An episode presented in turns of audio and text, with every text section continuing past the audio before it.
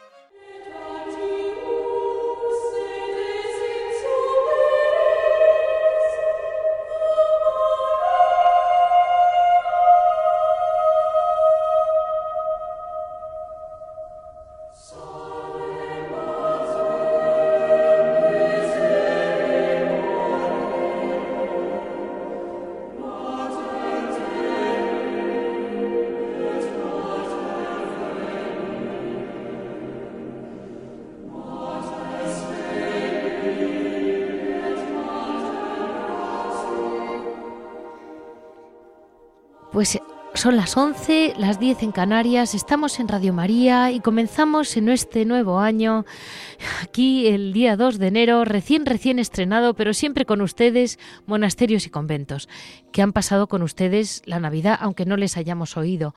En nuestra agenda de hoy voy a pasarles muy por encima lo que significa para nosotros la Epifanía del Señor en noticias, hoy realmente no vamos a seguir el mismo ritmo que los demás días, porque aunque es una noticia, pero de algún modo Hoy hacemos un programa especialmente musical.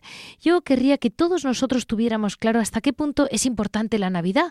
Y para los españoles, que hemos sido los grandes defensores y los grandes, em, los que hemos extendido la tradición de los villancicos de todo tipo por el mundo entero, para nosotros la Navidad siempre ha sido una fiesta muy musical y tenemos que seguir manteniéndola. Eh, primero vamos a hablar con las hermanas, el monasterio de San Pelayo, eh, de las benedictinas de Oviedo. ellas nos van a comentar cómo viven y cómo entienden ellas el, gregoriano. Eh, vamos a poner después un villancico cantado por las hermanas de Oviedo. Después vamos a hablar con don José Antonio eh, del monasterio de Leire, que son tan conocidos por su música gregoriana y que ellos más que por ser famosos es porque realmente eh, saben mucho sobre música gregoriana y la cantan continuamente.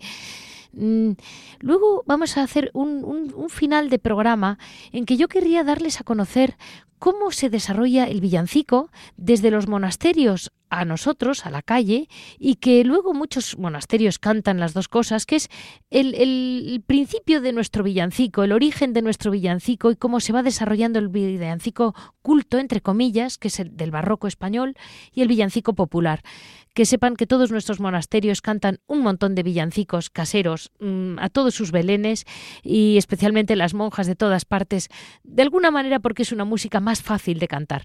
Pero en todos nuestros monasterios, en Navidad y en Epifanía, nunca olvidemos que de alguna manera es posible que estén muchas horas de silencio, pero también cantan sin parar. Y queremos unirnos a ellos a través de la música.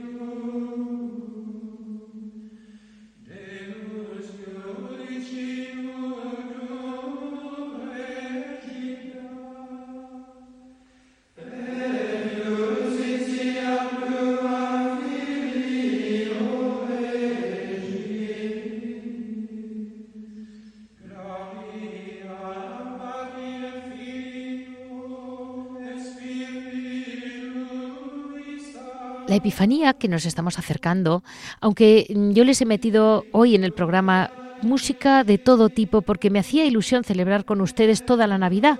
La Navidad con ustedes me hubiera hecho mucha ilusión, pero vamos a prepararnos para lo que nos viene, que es la Epifanía. Es una de las fiestas litúrgicas más antiguas se empezó a celebrar entre cristianos incluso antes que la misma Navidad, en el siglo III.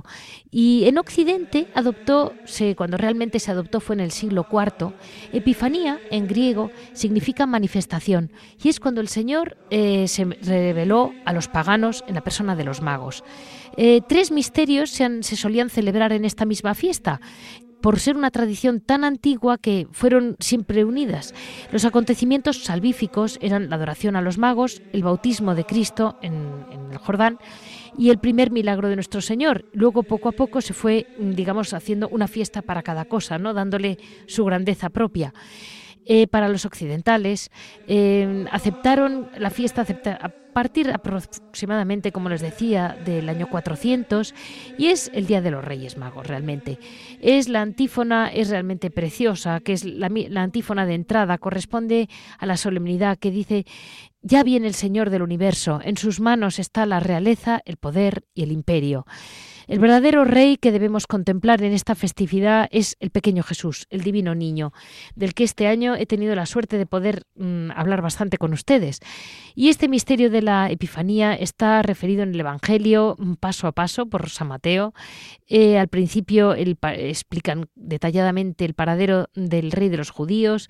Eh, realmente los magos tienen una parte romántica que yo creo que alrededor de todo lo mm, Alrededor de toda la liturgia de la Navidad, una de las escenas más románticas es ver estos tres científicos, reyes, eh, como queramos llamarles, que venían de distintos puntos del mundo, cómo cada uno trae lo que realmente considera mayor para el niño.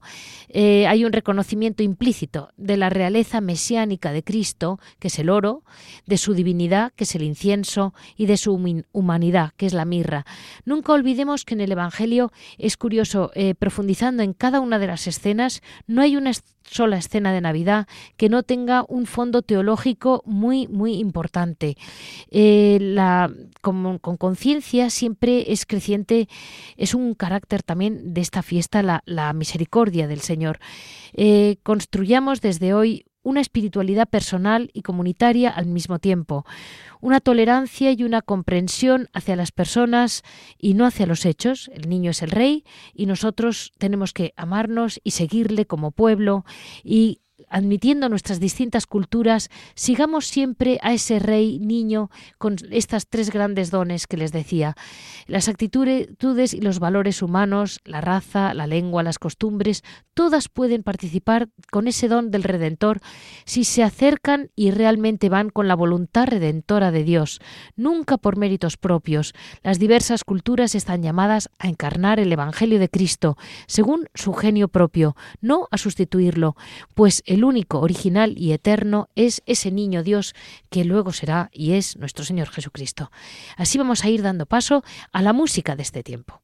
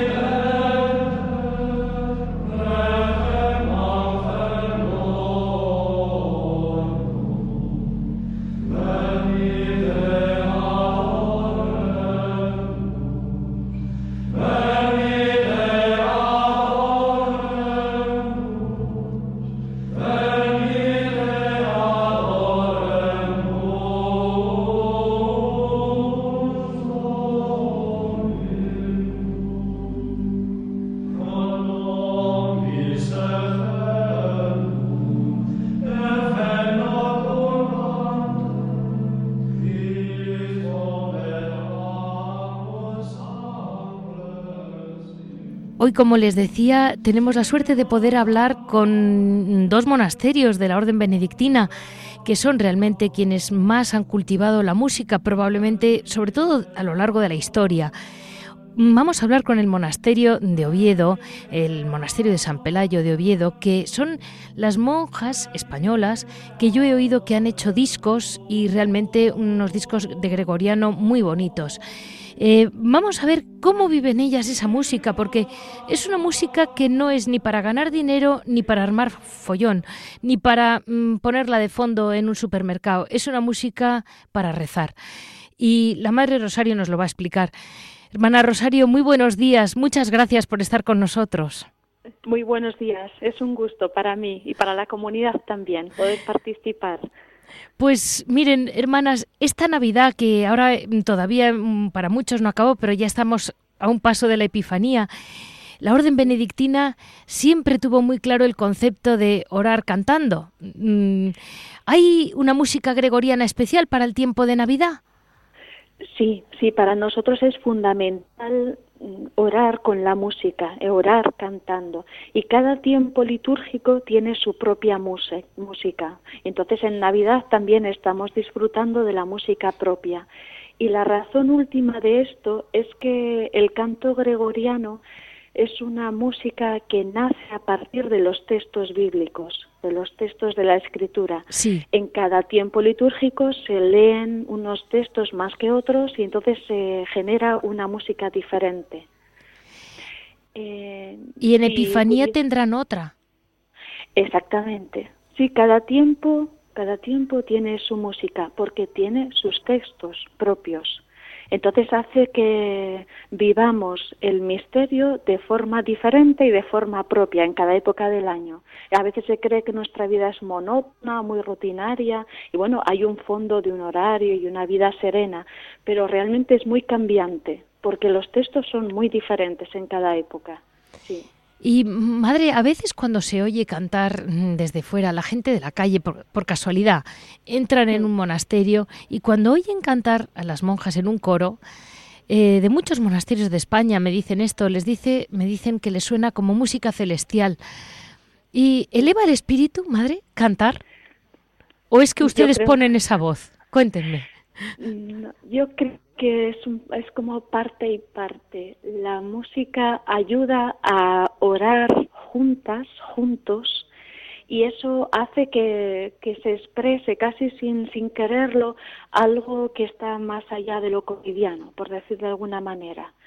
E, e, es una música pacífica que está hablando de comunión, de amor, de paz, y yo creo que eso es lo que se transmite realmente porque realmente cantando se puede transmitir muchas veces también el amor. Ha habido muchas canciones de amor y de algún modo el gregoriano mm, expresa un amor superior. Vamos a llamarlo así.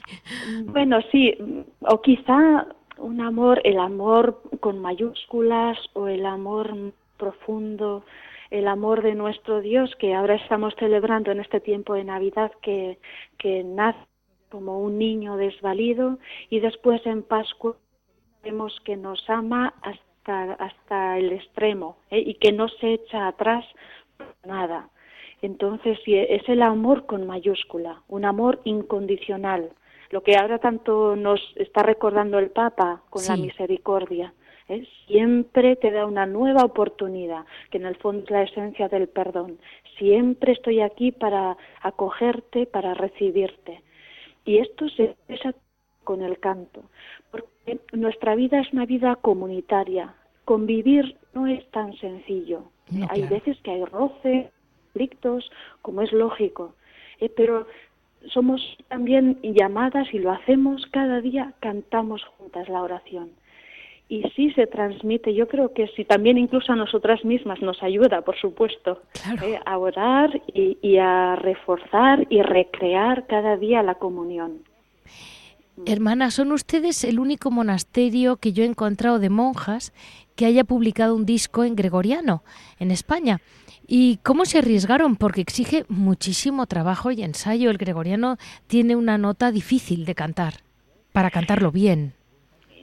Sí, la verdad es que yo no, no sé si somos el único monasterio, ¿eh? la verdad es no lo sé, pero esto surgió a raíz de una petición del sello RTV Música eh, para grabar un disco, un CD en gregoriano y sí exige dedicación, eso es cierto, pero como para nosotras es algo cotidiano y lo hacemos cada día y tenemos una pequeña preparación para la liturgia de cada día, bueno, pues nos parece que, que si a, los entendidos, ¿no? a los técnicos, pues les parecía que podíamos hacerlo, pues adelante. ¿eh? Nos pareció un proyecto precioso, una aportación de aquel momento de unidad también, porque los coros pasan por etapas, pasan por sus momentos mejores y peores, digamos. Qué horror. Eh, Claro, como todos y como el grupo, la comunidad está formada por las monjas que nos sentimos llamadas a esta vida,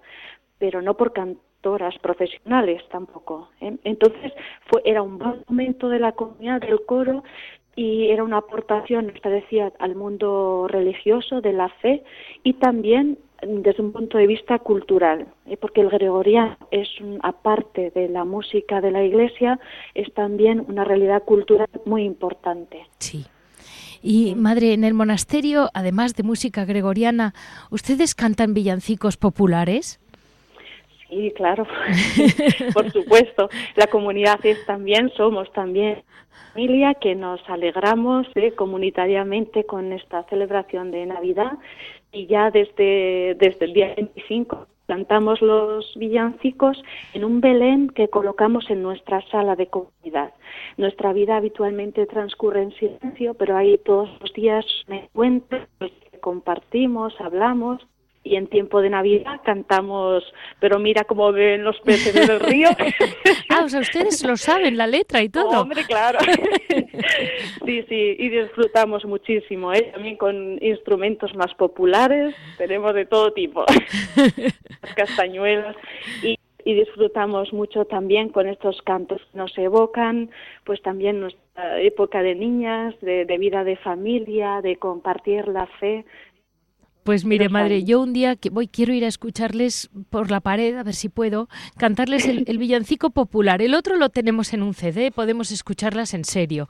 Y luego cuando canten ustedes tranquilamente al niño, yo las quiero escuchar. Bueno, nunca se sabe, a lo mejor este proyecto también salió adelante, de poder hacer una grabación un poco de otro tipo. Pues muchísimas gracias por haber estado con nosotros, porque estos días de Navidad, quiera que no, siempre estamos todos muy mm, liados, aunque no queremos, pero sí lo estamos. Bueno, si hay más visitas, más encuentros, más actividades, sí, es un tiempo de fiesta. Les comento a nuestros oyentes que vamos a que hemos hablado con el monasterio de San Pelayo de, de, Oviedo, que son hermanas benedictinas y además tienen que ser bastantes y jóvenes porque si no no pueden cantar también, eso se lo digo yo. Y vamos a escuchar el villancico Puernatust in Belén, aleluya, que es un aleluya muy bonito que cantan ustedes y la grabación puede que no les parezca a mis oyentes perfecta, pero es que está cantada en directo en su iglesia, entonces está pues como la como la he conseguido. Muchísimas gracias, hermana. Sí, a ustedes. Y muy feliz Navidad, Epifanía y todo. Exactamente, sí, muy feliz tiempo y que podemos vivirla profundamente.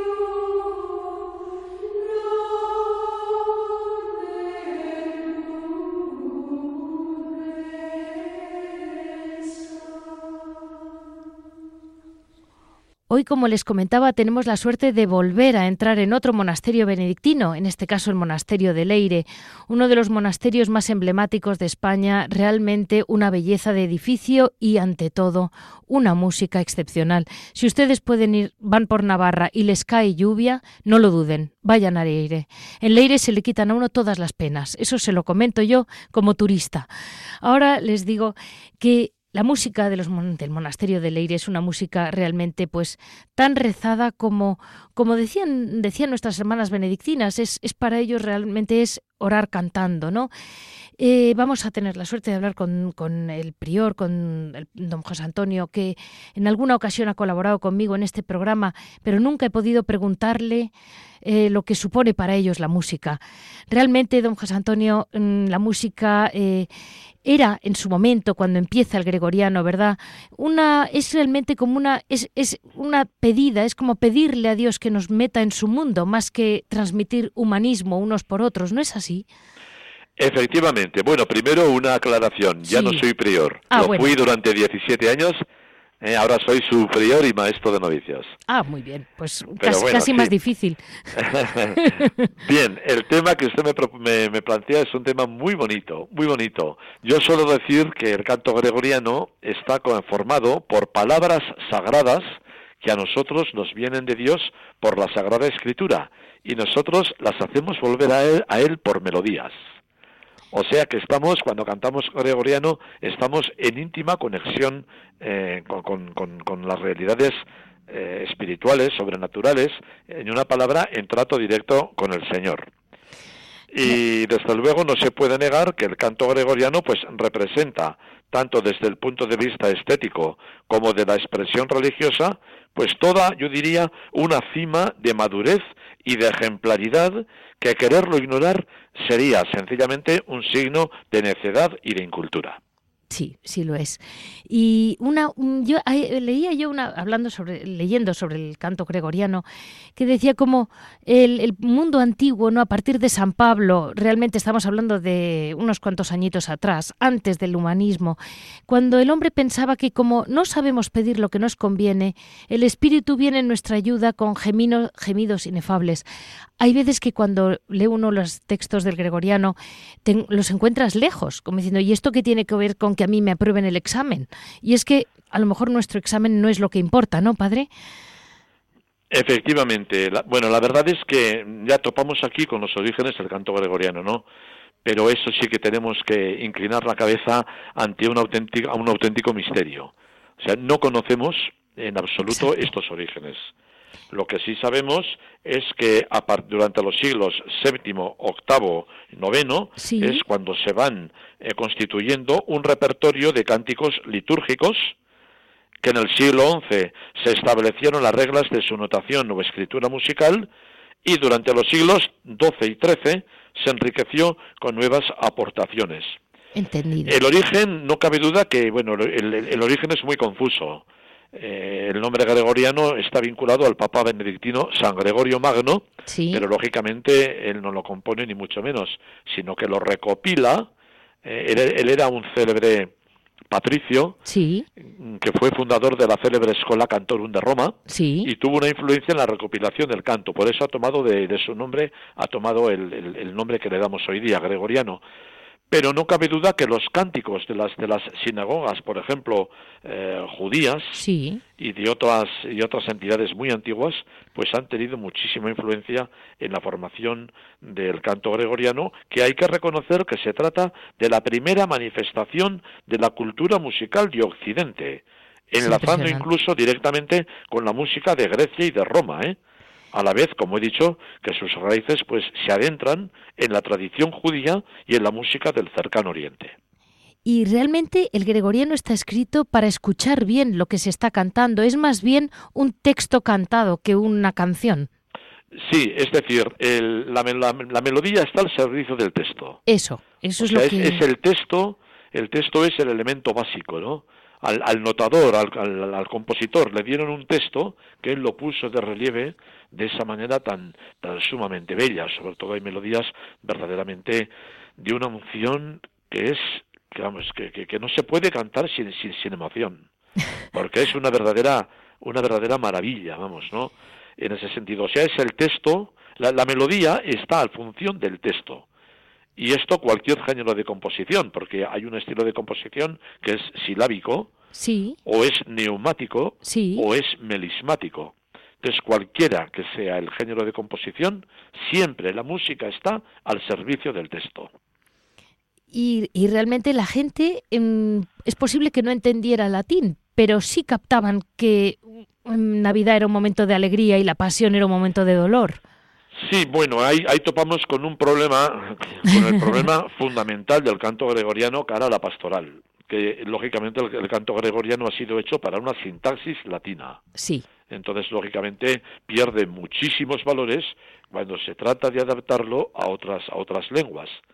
Hay que hacerlo en, en latín. Ha sido, ha sido hecho para eso, ¿no? sí, Y bueno, efectivamente, pues todos sabemos cómo pues el, el- el latín no es pastoral, pero no cabe duda también que la gente cuando, cuando lo ha cantado o lo ha bien cantado, Sí. porque a veces también es verdad que se ha cantado muy mal, sí, pero cuando se ha cantado bien y con un mínimo de preparación y una pronunciación correcta, la gente, pues, no sé, ha adivinado siempre unos valores que no se encontraban en otras músicas. Y a mí me maravilla mucho eh, y me emociona incluso eh, considerar que el resurgir del canto gre- gregoriano Sí. no ha partido tanto de entes eclesiásticos como seculares sí. Es han verdad. sido en los cursillos en los que yo he participado, han sido casi siempre, casi siempre, o al menos en, en un grado muy superior, estos cursillos formados por chicos o chicas de conservatorios o, o- o grupos seglares que pertenecían a coros, más Es- que por entes eclesiásticos. Por algo será, ¿no? Sí, sí, desde Por- luego. Porque han visto que, lógicamente, había unos valores estéticos de cierta unción, de ciertos valores incluso musicales y, por supuesto, espirituales, que de esto no se puede prescindir, claro, eh, que emanaban de este canto tan excepcional que es el canto gregoriano. Hay, hay veces, mm, José Antonio, que me, la, la gente me dice, es que es, es muy tradicional. Y yo ahí me voy ya, me remonto al latín y digo, es que tradición, eh, que viene de tradere, que significa entregar, transmitir, que no es lo mismo que conservar y quedarse de un modo estático. Eh, y, la- y yo creo que, que de algún modo es un modo de, de hacerle llegar a la gente eh, era, era un modo, ¿no? De, de- de mantener los textos e irlos transmitiendo de generación en generación, ¿no? Sí, es una pregunta que la que me hace muy interesante, porque a veces en cuanto por ahí fuera se oye la palabra tradición, Sí. enseguida nos ponemos en guardia. Sí. O sea, la, la tradición es un factor fundamental de la Iglesia. De hecho, eh, la, la- la escritura y la tradición son esenciales. Sí. No es lo mismo la tradición con mayúscula que ser tradicionalista No. en ese sentido, y la gente lo confunde todo. Sí. Entonces es muy importante tener las, los conceptos y las ideas claras aquí. Entonces, claro que tenemos que transmitir unos, unos valores, entroncar un pasado con un futuro. Eso, eso es fundamental. Y aquí el canto gregoriano pues ocupa lógicamente un puesto mm, verdaderamente privilegiado. O sea, es la primera manifestación de la cultura musical de Occidente. Estamos hablando ya de, de, de- de- de- de algo verdaderamente ve- venerable por su antigüedad. Sí. Sí, sin y esto duda. no tiene nada que ver ni con conservadurismo, y mucho menos con ser un carcamal, como solemos decir en el lenguaje vulgar. Sí. No, no, no, son valores distintos. A veces mezclamos y equivocamos conceptos.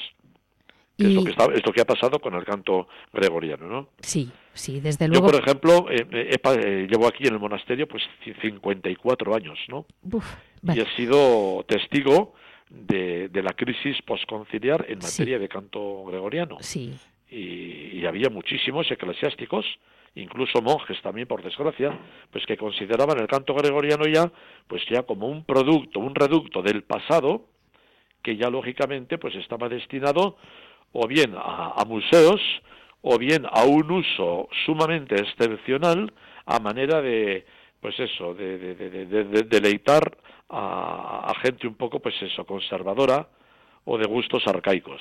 Y no es así. Gracias a Dios gracias a Dios los dictados del concilio han sido superados por los acontecimientos. Sí, y yo siempre dije, y, y- y me he reafirmado ahora, que la historia nos enseña que el canto gregoriano ha sobrevivido a crisis más graves que la actual. Por lo cual creo que estamos en un momento pues muy a propósito pues para para retomar un poco este, este canto en nuestras celebraciones. Por supuesto.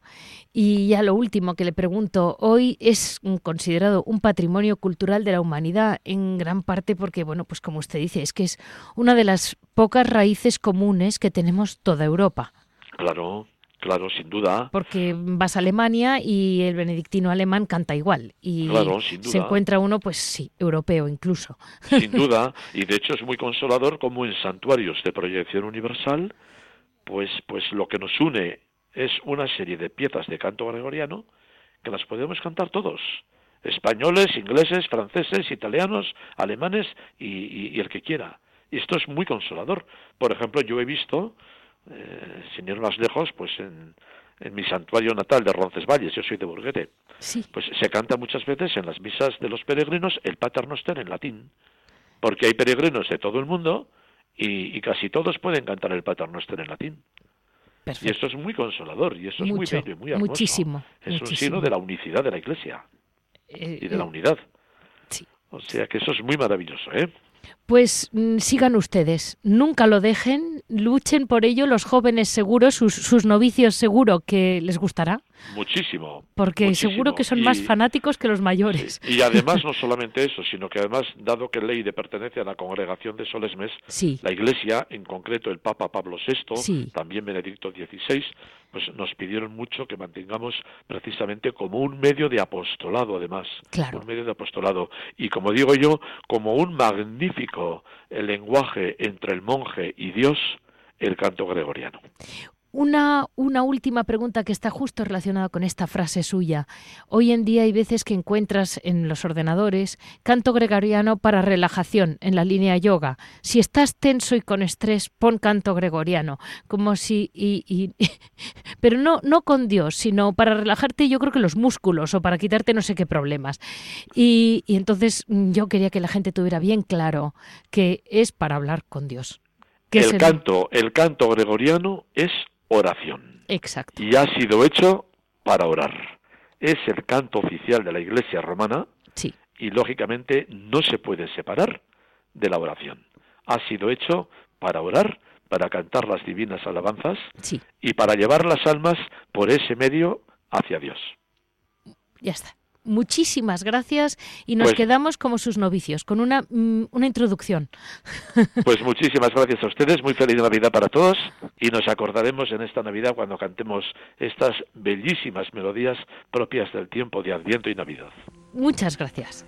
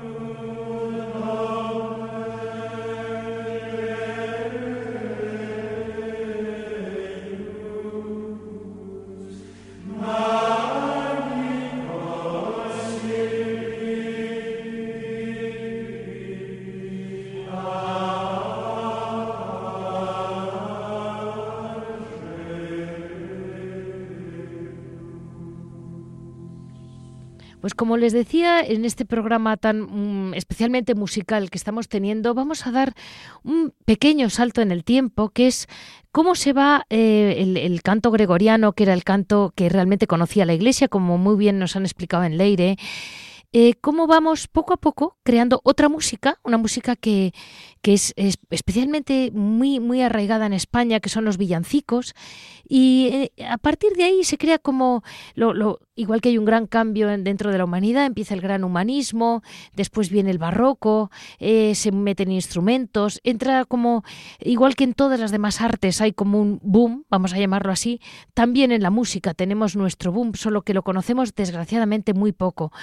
Y hoy vamos a hablar con, un con el profesor de órgano del Conservatorio de Pamplona, que realmente es un erudito en, en, conjunto en música, pero él nos va a explicar muy bien todo este proceso que él sabe mucho más que yo y nos va a ayudar a entender de dónde salen nuestros queridos villancicos que cantamos ingenuamente sin saber de dónde vienen. Muy buenos días, Raúl. Buenos días, ¿qué tal? Muchísimas gracias por estar aquí con nosotros, con Radio María, porque, bueno, pues ya sabe que para nosotros cualquier aportación realmente eh, es. Hoy, está usted haciendo de voluntario. bueno, pues un placer, un placer. Mire, eh, vamos a ver, el, villancico que surge mm, con, el humanismo aproximadamente, ¿no? Después de ese, de ese mm, gregoriano del que hemos estado hablando y escuchando, eh, vienen grandes músicos. Eh, sí, efectivamente, sí, sí, sí.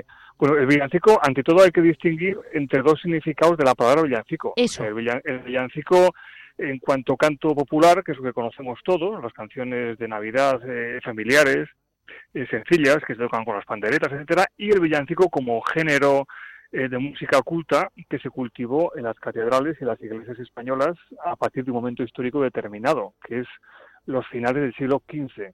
¿En qué, se parecen ambos géneros? Bueno, en que son populares. Lo que pasa es que el villancico popular es popular en sentido absoluto, completamente popular. En los días que cualquier persona puede cantar. Mientras que los otros villancicos son populares en el sentido de que tienen el texto en bueno, en la lengua vernácula, en castellano o en, lengua vernácula. Sí. Eh, pero sin embargo, la música no es tan, no es del todo popular porque está pensada para que la canten los coros de las catedrales o de las iglesias importantes. Esa es un poco la, primera diferencia, ¿no? Y estos villancicos, los, llamados villancicos cultos, por ponerle un nombre, mm, conservan el nombre de villancico, porque si no me equivoco, Francisco Guerrero, cuando que es nuestro, uno de nuestros grandes compositores, ya lo dice, ¿no? Como que él le gustaban como cancioncitas, voy a llamarlo así como que viene de villano, ¿de qué viene la palabra villancico? Sí, exactamente, viene de villa, de, villano, o sea, de hecho el villancico no es un género estrictamente navideño, es, de hecho literariamente antes en el tiempo era un tipo de poesía, de poesía con una con un ritmo, una cantidad de sílabas por verso determinada, pero bueno, en todo caso hace referencia a lo popular, a lo popular, es, el sentido general del villancico. Y Caro Guerrero habla de villancico porque él mismo componía música pues en el estilo un poco más complejo, ¿no? La música, la, gran música sacra en latín, muy muy bonita, muy sofisticada, muy sabia, donde un compositor ponía la, máxima potencia de toda su inteligencia y todo su talento. Entonces, en oposición a este género de música sacra grande, elevada, pues había los villancicos o villanescas, eh, o, chansonetas, que, también decía Guerrero, ¿no? Ay, qué gracioso. ¿Y, y cuándo me decía usted que empieza como hacia el siglo XV en conjunto? A final del siglo XV, efectivamente, es cuando en Granada, el obispo de Granada, se le ocurre la idea, porque ya es muy antigua la tradición de que la liturgia de Navidad eh, tenga un carácter un poco más popular que, que, el resto del año. Y entonces, en este contexto, al arzobispo de Granada se le ocurrió introducir pues unas pequeñas piezas, como decían, unos, unos regocijos para, para la liturgia de Navidad que, él mismo compuso la letra y a partir de ahí pues se instauró la costumbre y poco a poco se fue extendiendo eh, en toda España. Bueno, cuando hablamos de España hay que entender todo lo que era el mundo hispano, de la península y de toda Hispanoamérica, ¿no? Porque la cultura era la misma, ¿no?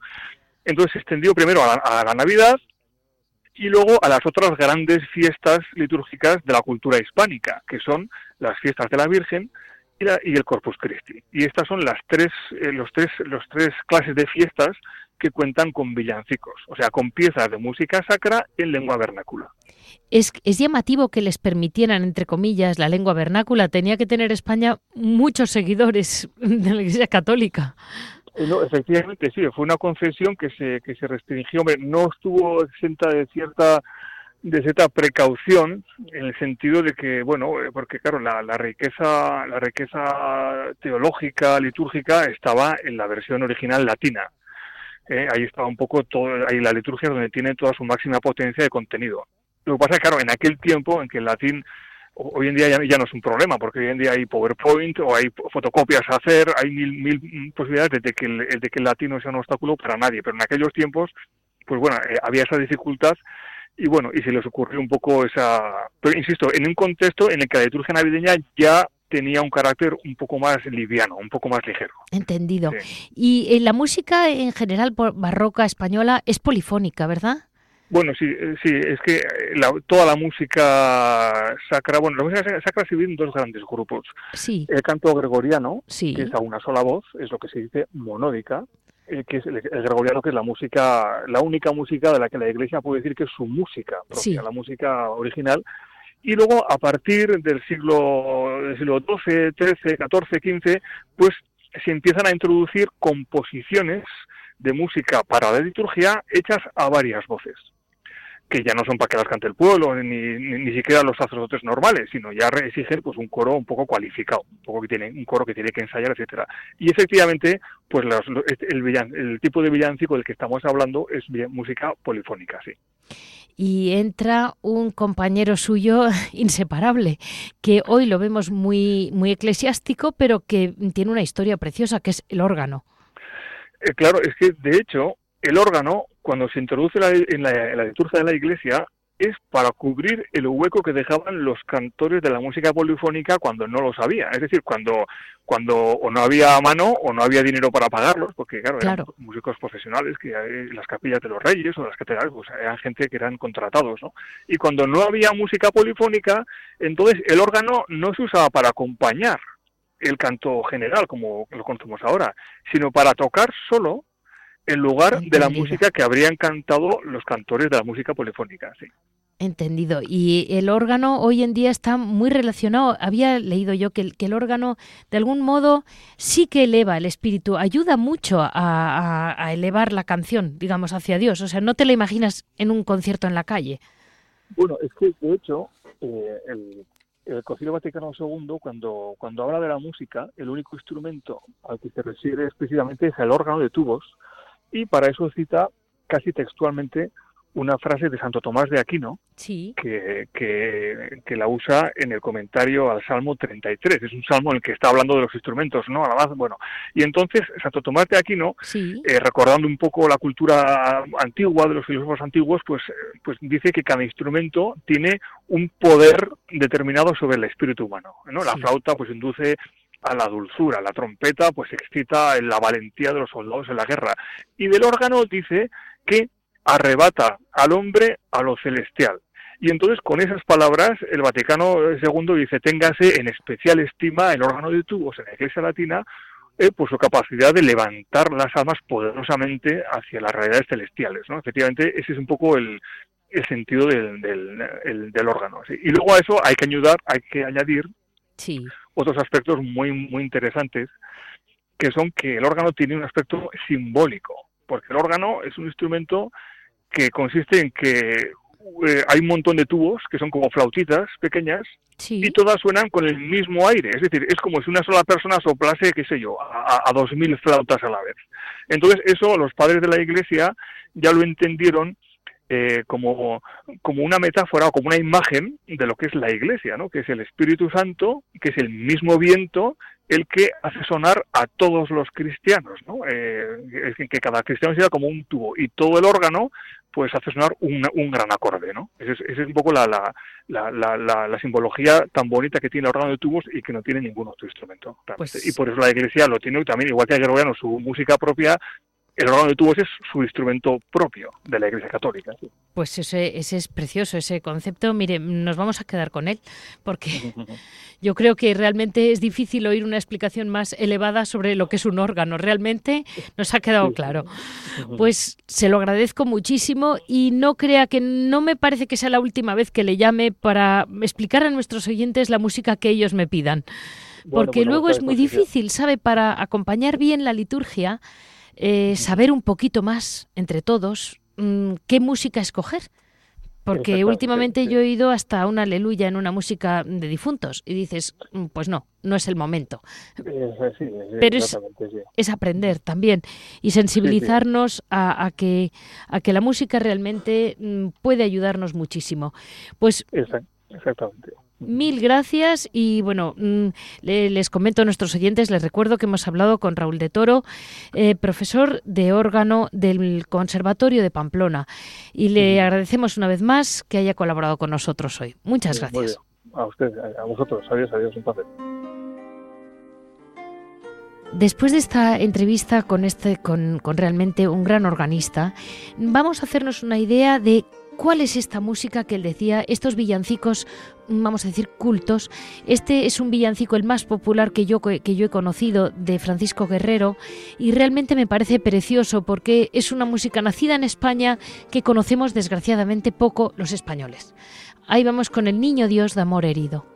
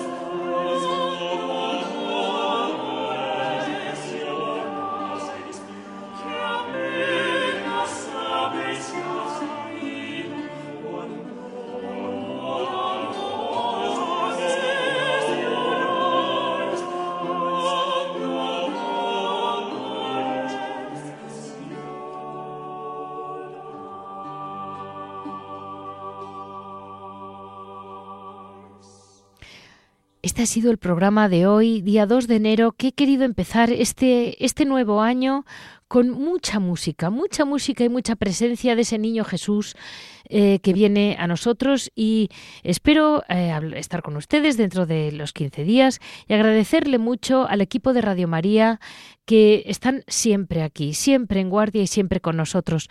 Ya saben que para cualquier momento o duda pueden comunicarnos en monasterios y conventos arroba Se lo repito, monasterios y conventos arroba Muchas gracias a todos ustedes y sin duda muy feliz Día de Reyes.